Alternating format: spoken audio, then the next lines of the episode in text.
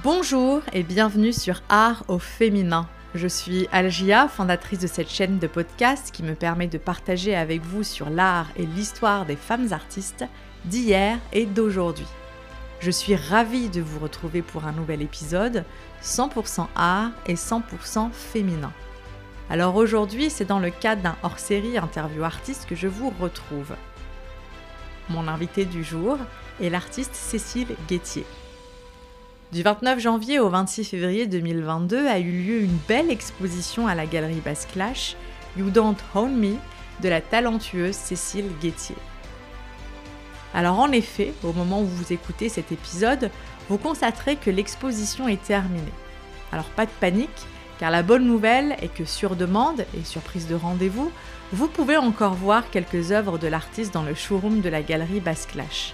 L'occasion donc de découvrir l'art de Cécile Guettier et la super équipe bienveillante et 100% féminine de la galerie. Lors de cet échange, j'ai énormément appris sur l'artiste Cécile Guettier. À travers cet épisode, elle nous raconte son art, son parcours et partage aussi avec nous sur le prix Villanoye des révélations émériges 2021 dont elle est la lauréate. Je vous laisse donc, sans plus attendre, découvrir l'artiste Cécile Guettier en vous souhaitant une bonne écoute. Alors aujourd'hui, je suis à la galerie Backslash. Pour information, la galerie se situe au 29 rue Notre-Dame de Nazareth, Paris 3e. Elle a été fondée en 2010. La galerie est spécialisée dans l'art contemporain et est dirigée par deux femmes, Delphine Guyot et Séverine Devolkovitch. Ainsi, à travers un bel espace de 250 mètres carrés, elles mettent en avant l'art des artistes qu'elles représentent et accompagnent, tout en publiant des monographies en lien avec ces artistes par le biais de Backslash Édition.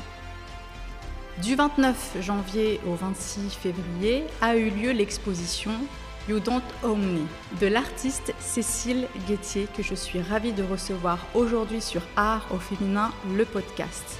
Pour information, au moment de la diffusion du podcast, l'exposition sera malheureusement terminée, mais quand bien même il y a une bonne nouvelle, car quelques-unes de ces œuvres seront conservées au sein du showroom de la galerie et sur rendez-vous, il est tout à fait possible de pouvoir euh, euh, voir, voir, euh, revoir donc les œuvres de Cécile Guettier.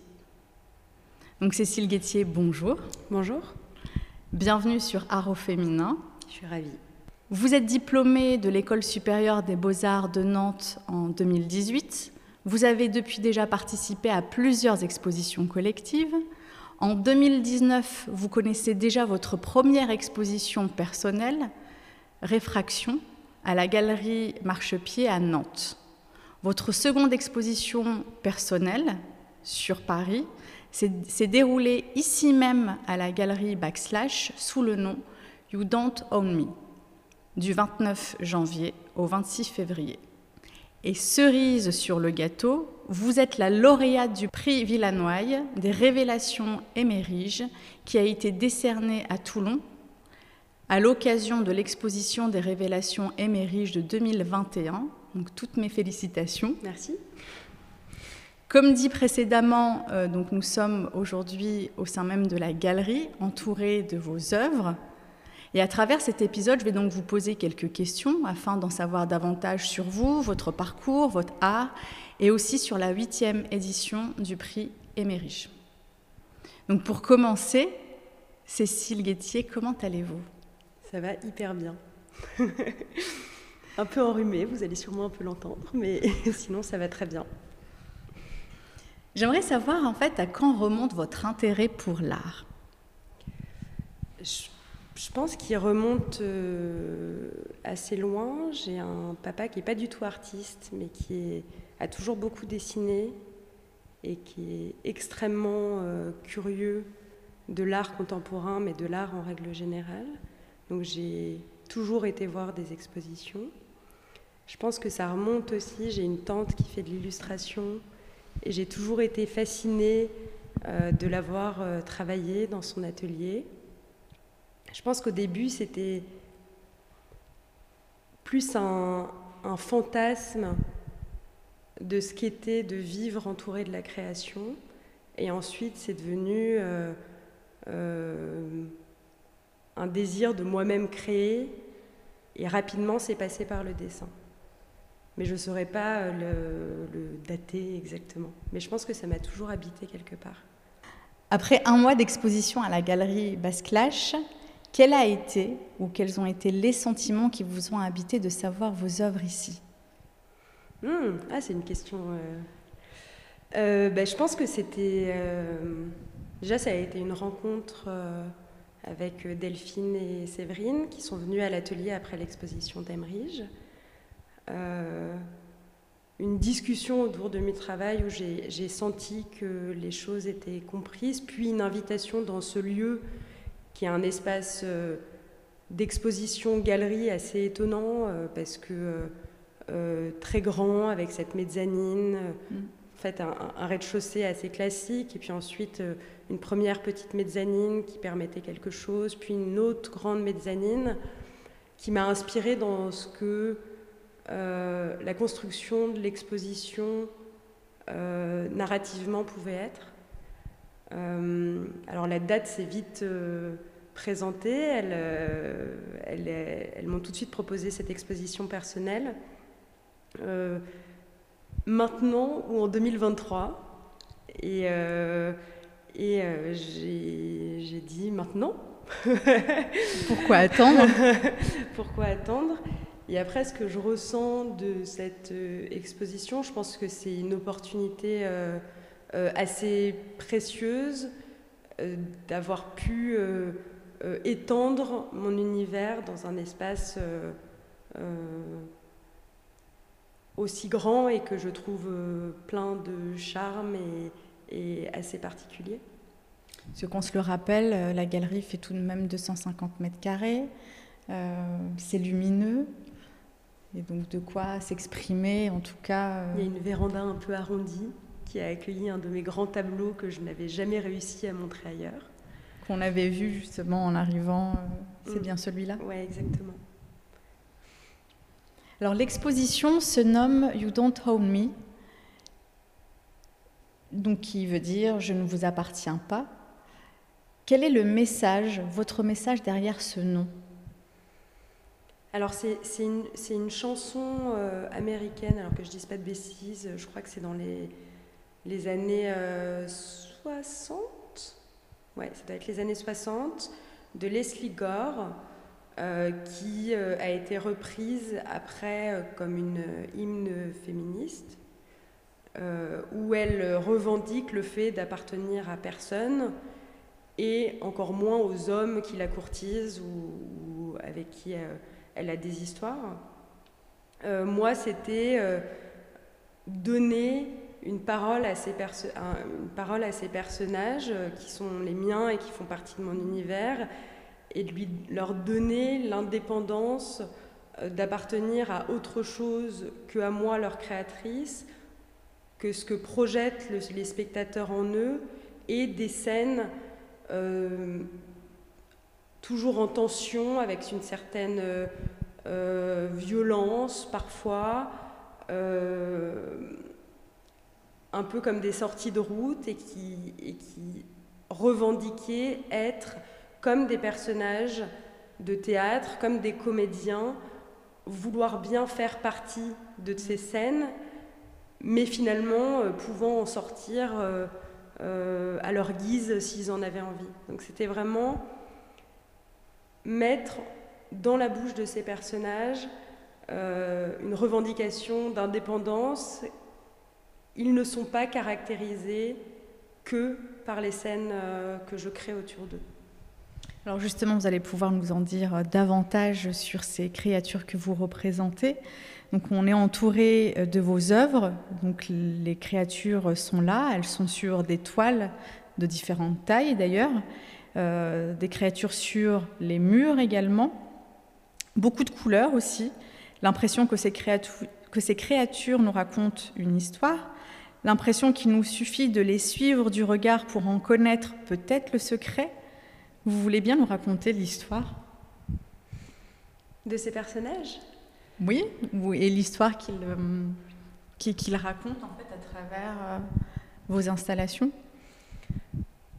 Je pense que assez, euh, assez rapidement, j'ai représenté des personnages parce qu'ils me permettaient de, euh, de euh, raconter quelque chose. J'ai toujours été extrêmement curieuse et sensible au conte, à la mythologie, à la littérature et à la capacité qu'a l'écriture de, comment dire, de raconter quelque chose en ouverture. Et mettre en scène des personnages, ça permettait pour moi de le faire euh, avec le dessin.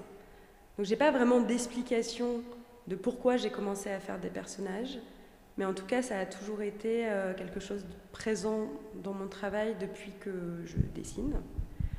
Euh, donc depuis un bout de temps maintenant. Ensuite, ces personnages, ils sont se dessiner au fur et à mesure. Je les ai fait grandir, évoluer à travers différentes techniques, mais aussi à travers ce que j'avais envie de faire passer par eux. C'est des personnages qui, aujourd'hui, s'apparentent énormément à des gargantua.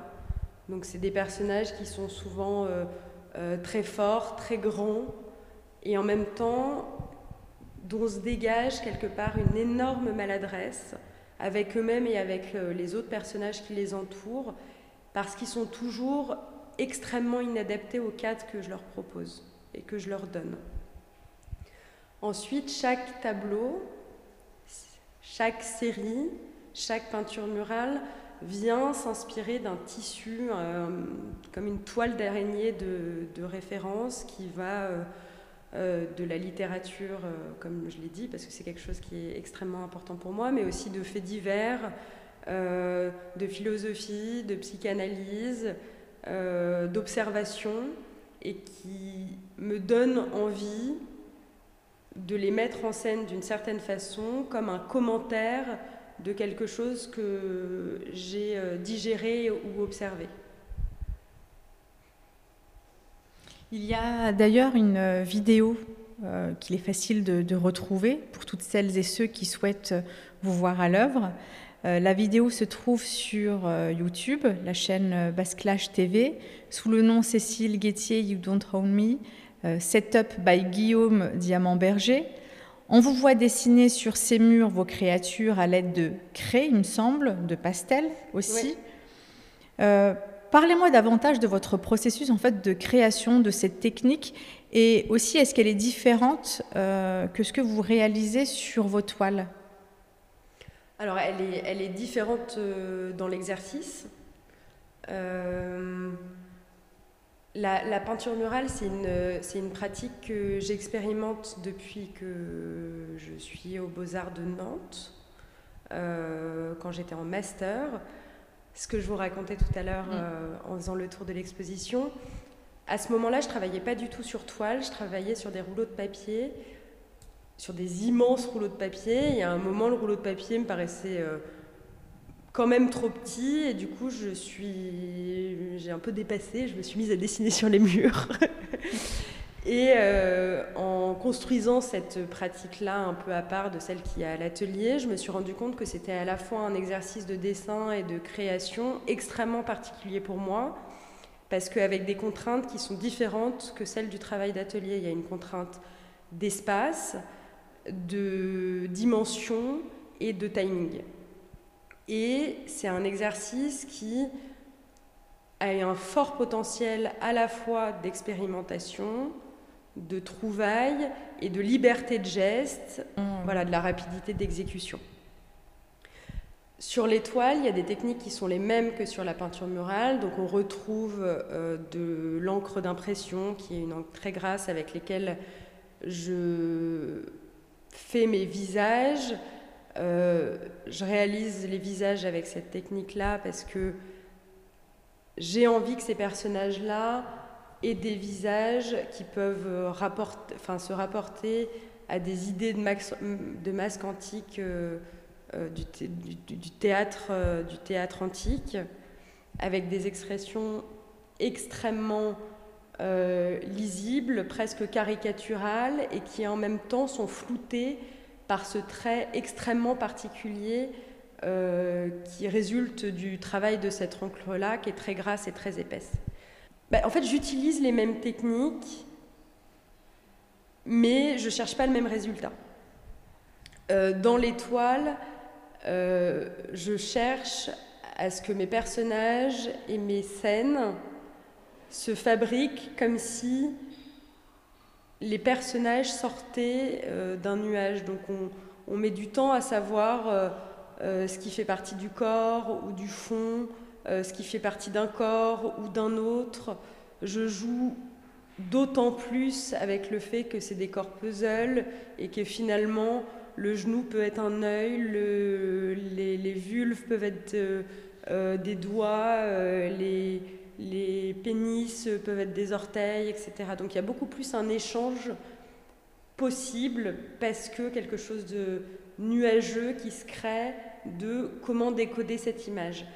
Quand c'est sur le mur, il n'y a pas cette présence du fond, et du coup, c'est beaucoup plus des personnages qui viennent comme sortis du tableau, comme s'ils avaient enfin échappé de ce cadre. En plus, mes toiles sont entourées d'un cadre américain, donc euh, malgré le trait extrêmement lâché, un encadrement assez autoritaire vient les maintenir.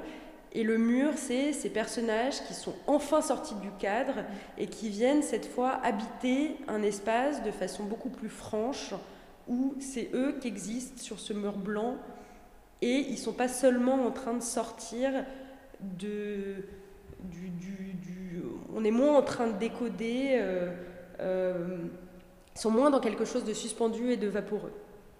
Voilà, donc je pense que ça c'est la différence entre l'étoile et la peinture murale. Et en même temps, il y a toujours cette... Euh, alors il y a des, techniques communes, la craie, le pastel dont on a parlé tout à l'heure. Euh, en fait, je passe euh, du pastel le plus sec au pastel le plus gras. Ça, c'est quelque chose qui est présent à la fois dans l'étoile et dans la peinture murale des matières, le gras et le sec, ça fonctionne euh, théoriquement pas extrêmement bien, mais c'est quelque chose qui m'intéresse parce que une expérimentation de justement à quel moment les, les, le, le, très gras et le très sec viennent se mélanger et créer autre chose, et à quel moment le gras et le très sec viennent s'annuler et faire des, des, espaces de suspension.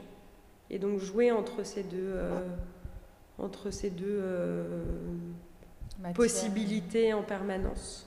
Et ça, ça existe très fort à la fois dans l'étoile et dans, et dans les, les peintures, peintures murales. Ce qui existe aussi de la même façon, c'est chercher, je parlais du corps puzzle, qui se joue dans ce que je racontais, mais qui se joue aussi dans le corps n'a pas exactement la même vie partout. Tous les membres ne vivent pas la même chose. Et donc trouver un équilibre entre des moments extrêmement denses, des moments plus légers de respiration, des palettes de couleurs qui expriment forcément des choses différentes. Et ça, c'est le lien qu'il y a avec la peinture murale et l'étoile, c'est quelque chose qui m'intéresse et que j'expérimente dans les deux. Et, la vibration et le mouvement. Et il me semble en fait euh, que vous utilisez également de la peinture acrylique sur les toiles, c'est ça? Oui, tout à fait. Donc c'est quoi? Vous utilisez euh, l'acrylique pour pouvoir euh, travailler déjà votre toile et ensuite vous passez dessus à la craie et au pastel? Tout à fait. en fait, avant, comme je le disais tout à l'heure, je travaillais pas du tout sur, sur toile, je travaillais sur mm. papier. Et j'ai eu envie d'essayer euh, d'essayer de faire des choses sur toile et je me suis vite confrontée au problème de la toile euh, que je trouvais euh, toujours trop blanche. alors je, je fais je, je, fais pas mes toiles etc.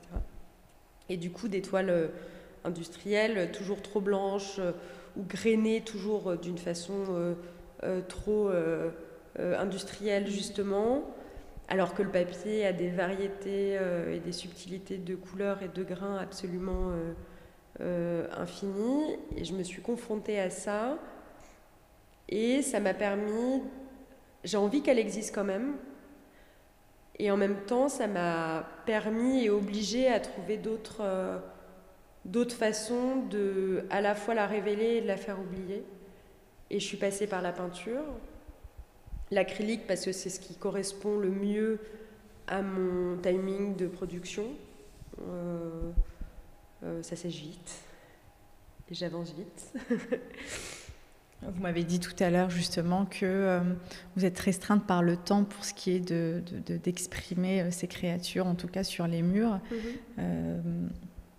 et donc forcément l'acrylique, comme c'est quelque chose qui sèche, c'est ça le rapport, comme c'est quelque chose qui sèche assez rapidement, du coup ça vous donne cette possibilité de pouvoir oui, parce que quand je, quand je, suis en train de fabriquer un tableau, et ça se voit en fait dans le traitement des traits, etc., j'ai quand même toujours euh, une, cadence euh, euh, rapide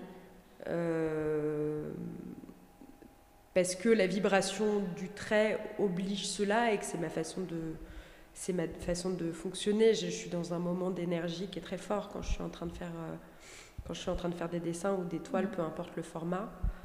Euh, et, euh, et, le temps de séchage d'acrylique me permet de ne pas faire redescendre ce moment-là.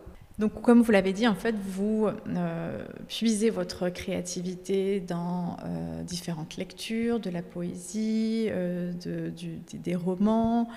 si vous devez donc en choisir une de toile, par exemple, mm-hmm. nous en dire davantage sur elle, ce serait laquelle parmi celles qui nous entourent? Euh, Alors il y en a deux. Je peux raconter les deux? Avec plaisir. Euh, donc le premier dont je vais parler s'appelle Le cerceau tombe qui a tant roulé. Et il s'inspire du mythe euh, de, de l'androgyne. Donc il y a deux tableaux qui, qui s'inspirent, un en bas qu'on ne voit pas d'ici et celui-ci. Le mythe de l'androgyne, c'est le moment où les dieux euh, grecs euh, trouvent que les humains ont pris un peu trop la confiance. Ils sont arrogants, ils sont. Ouais, ils commencent à être trop arrogants et du coup, c'est le moment où les hommes et les, hommes fonctionnaient euh, par paire, un truc un peu homme-femme, et les dieux décident de les couper pour qu'ils soient toujours un peu malheureux de ne pas avoir leur double. Et donc là, ces personnages, on ne sait pas trop s'ils se retrouvent ou s'ils se quittent, mais en tout cas, il y a quelque chose euh, euh, comme de leur euh, moment ensemble qui explose et se déverse d'eux.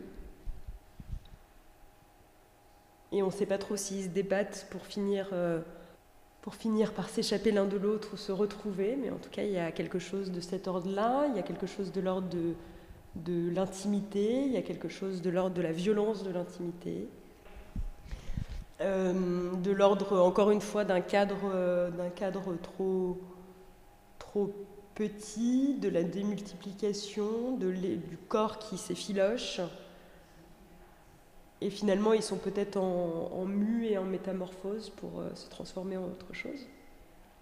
Donc ça croise euh, ces choses-là et c'est ce, mythe-là qui me les a inspirés. Et le deuxième euh, s'appelle Soupçon. Et il fait partie d'une série qui s'appelle Le loup, la bergère et le jus de pastèque, qui est une série sur l'amour et euh, un amour contrarié, parce que le, début de cette série-là, c'était un fait divers que j'avais lu sur un couple de Japonais. Alors il y a deux tableaux qui sont de la même série aussi, mais l'autre est sur la mezzanine, donc on ne le voit pas non plus d'ici.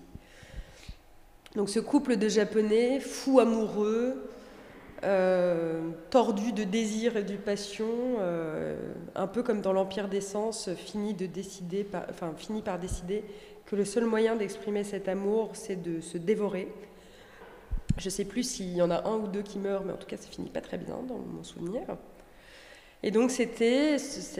Encore une fois, je, suis curieuse des personnages ambivalents. Donc, c'était ce, moment où il y a deux corps qui se rencontrent et euh, on ne sait pas si euh, leur contact et leur rapprochement est de l'ordre de la de la caresse et du coup, euh, euh, de, l'amour ou de la détestation, de trop aimer l'autre aussi, enfin, et de trouver des, scènes et des mises en scène extrêmement euh, qui, proposent différents points de vue sur ces, sur, ces choses-là. Et donc là, précisément, sur le désir et la passion. Et là, il se fait mordre un petit bourrelet.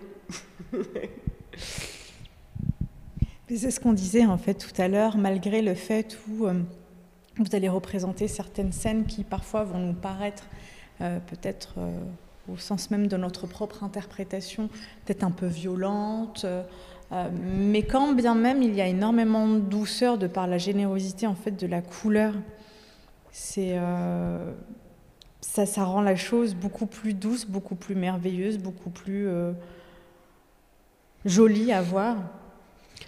Bah, je, pense que pour moi, il y a quelque chose qui m'intéresse dans la création d'images, c'est qu'elle ne soit pas euh, lisible en un seul instant. Et donc la couleur fait partie d'une des stratégies que je mets en place. Donc ces couleurs extrêmement attrayantes, euh, euh, parfois très douces, parfois très fluo, en tout cas quelque chose vers lequel, comme un petit bonbon acidulé, vers lequel on a envie de, s'approcher. Et puis après, ces personnages qui sont beaucoup plus grinçants euh, que ce que la couleur suppose. Et enfin, avec euh, ce qu'on raconte depuis le début, euh, de, de la violence parfois, de, de, la tension de temps en temps, en tout cas des sorties de route, des moments en suspens où quelque chose se passe quelque chose qu'on n'arrive pas à définir, mais en tout cas c'est là, c'est présent et c'est à interpréter et ça pose question. Et en même temps, des moments où les personnages sortent du rôle euh, qui est censé être le, leur, et là sur le tableau qu'on regarde, par exemple, alors il y a trois visages, il y a deux personnages mais trois visages. Euh, il y a une certaine tendresse, et cette main verte qui vient caresser euh, ce moment de, de, dévorage de, de, l'autre. Et en même temps, euh, il y, a, y, a, une recherche du contact de l'autre aussi. Et en même temps, ils ont l'air quand même extrêmement seuls, même s'ils sont deux. Et en même temps très liés. Et donc, euh, proposer des, des scènes euh, qui ne sont pas juste « Ah, c'est ça ». Et qui sont des choses pour moi, de ce tissu de référence que je vous racontais, et en même temps qui sont comme des, toiles de projection proposées aux regardeurs, et qui ne voient pas exactement la même chose que celui d'à côté, et qui ne voient pas exactement la même chose quand ils revoient la toile après, parce que les choses ne... Alors il y, y, a la couleur, il y a cette histoire de masque, il y a ce mouvement, et il y a ces différentes densités qui, qui font que la lecture des images euh, est lente, multiple et par plusieurs euh, filtres différents. Et je pense que c'est ce que, c'est ce que je recherche euh, en permanence. Donc, comme on se le disait en fait tout à l'heure, vous êtes la lauréate du prix 2021 des révélations Émerige. Donc pour la petite histoire, la bourse Révélation Émerige a été donc créée en 2014. Euh, sous l'impulsion de Laurent Dumas, qui est président du groupe Emerige. En 2021, vous avez donc été choisi parmi les 12 finalistes. Et il me semble en fait que vous étiez 1000 au départ. J'aimerais que vous puissiez me raconter en fait les différentes euh, étapes à franchir euh, pour avoir cette belle confirmation. Euh, bah, depuis longtemps, depuis que je suis en fait en, au, Beaux-Arts, c'est le prix qui attirait le plus mon attention. Euh, parce que grâce au fait qu'il y ait euh, assez peu de sélectionnés par rapport à d'autres concours de jeunes artistes, et que Gaël Charbot prend en charge cela comme une vraie exposition, Faire partie du pré Emmerich, c'est faire partie d'une expo collective. Euh, donc faire partie euh, d'une équipe de 12 artistes qui vont, à travers Gaël Charbot, fabriquer une exposition, euh, une vraie exposition ensemble. Donc c'est ce qui m'a tiré dans ce prix-là. Et puis toujours des super galeries qui sont en partenariat. Donc en effet, apparemment cette année, il y a eu plus de 1000 dossiers. Il y a une sélection qui est faite par l'équipe d'Emerige, par la galerie qui est partenaire. Donc cette année, c'était Benoît Porcher avec Sémiose et Gaël Charbot, le commissaire des expositions enfin de l'exposition là et des précédentes. Bah, c'était une super euh, nouvelle euh, d'être sélectionnée parce que c'est un, un, des prix euh, importants pour une jeune, jeune artiste et que j'ai adoré en plus faire partie de cette sélection aux côtés des super artistes qui étaient sélectionnés avec, avec moi. Alors c'est une remise de dossier, euh, des discussions euh, avec euh, Gaël et, l'équipe pour la sélection des œuvres. Cette année, on avait un super lieu, boulevard Raspail, dans l'ancienne boutique Kenzo. L'exposition s'appelait Fireplaces. J'avais fait une peinture murale aussi là-bas. Et puis après, l'exposition part avec des pièces qui étaient présentes à Paris, mais aussi des nouvelles à Toulon, à l'Hôtel des Arts. Et il y a une deuxième. Euh, en fait, il y a un premier lauréat qui est Hugo Capron, euh, qui du coup euh, travaille avec Sémiose. Ça, c'est le premier prix de Emmerich. Et ensuite, il y a une deuxième sélection à Toulon par la Ville Lannoy, dont je suis la lauréate. bah, c'était une, c'était une super rencontre avec l'équipe de la Ville Lannoy également. Euh, partir trois mois en résidence là-bas, c'est quand même une chance euh, assez exceptionnelle. Participer à Artorama fin août, puis avoir cette exposition personnelle euh, fin décembre, génial, j'ai hâte. j'ai hâte. Et oui, ça représente quelque chose d'important dans la carrière d'un jeune, jeune, jeune artiste. Donc je suis comblée. Et, euh, et ravie que le, que le jury euh, qui a été sélectionné par la Villanoise ait, ait compris et, et, vu euh, mon, mon, travail et m'ait sélectionné. Et du coup, c'est quoi la suite pour vous, vos futurs projets? Là, peut-être reprendre une présence à l'atelier euh, euh, plus quotidienne, euh, parce que j'ai eu plusieurs expositions en assez peu de mois, et donc avec une cadence de production importante, et je pense qu'il y a toujours des moments de, de retrait à prendre, justement d'expérimentation, de de comprendre exactement ce qu'on a fait et comment le faire évoluer. Donc là, reprendre quelques mois d'atelier, euh, euh, oui, plus quotidien, avec euh, pas de deadline trop, même si j'en ai quelques-unes qui arrivent, mais trop précise ou trop rapide. Donc ça, je pense que c'est une première bonne étape. Et puis en fait, les choses vont assez. Je vais, je vais rapidement partir à la Ville Lannoy. en plus, ils ont des partenariat euh, assez exceptionnel, donc, euh, euh, parce qu'ils travaillent beaucoup avec le design et la mode, donc potentiellement nourrir le projet soit d'Artorama, soit de l'exposition personnelle, soit les deux, avec ces partenariats qui peuvent déplacer un peu mon travail. Donc ça, c'est des choses, alors pas radicalement, hein, mais, mais des, pas de côté. Donc ça, c'est quelque chose sur lequel je réfléchis. Et, et, puis après, des, choses qui sont euh, euh, qui gravitent euh, autour et qui se dessineront plus précisément peut-être, mais donc, comme je le disais tout à l'heure, on peut prendre rendez-vous pour pouvoir voir au sein du showroom de la galerie quelques-unes de vos œuvres. On peut également vous trouver où Cécile Guettier Ah, j'ai un atelier à Fontenay-sous-Bois. Vous avez également un site internet euh, Oui, j'ai un site, euh, j'ai un site internet qui est euh, à mettre à jour, mais je, vais m'en occuper très bientôt. et sur Instagram. Sous le nom de Cécile Guettier, juste. C'est ça. Vous souhaitez peut-être ajouter autre chose? On n'a pas parlé de cette série? Non. Une série dont on n'a pas parlé, qui est que en pastel, qui est un peu différente, que j'ai commencé pendant le premier confinement et qui a toujours cette question de couleur et de mouvement et de texture, mais qui est plus dessinée parce que j'avais besoin à ce moment-là. Je suis très contente de la présenter, c'est la première fois que je la présente.